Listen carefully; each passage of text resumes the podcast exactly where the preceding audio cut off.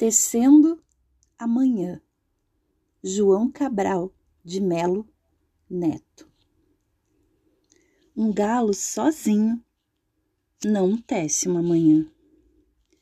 Ele precisará sempre de outros galos. De um que apanhe esse grito que ele e o lance a outro. E um outro galo que apanhe o grito que um galo antes que o lance a outro.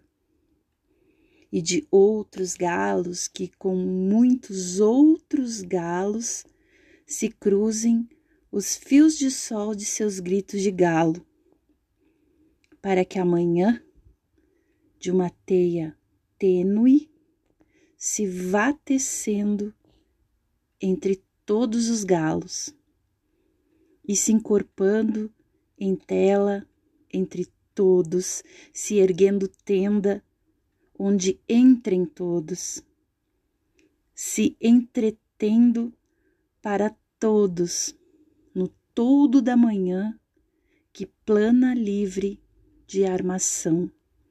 Amanhã, todo de um tecido tão aéreo que tecido se eleva por si.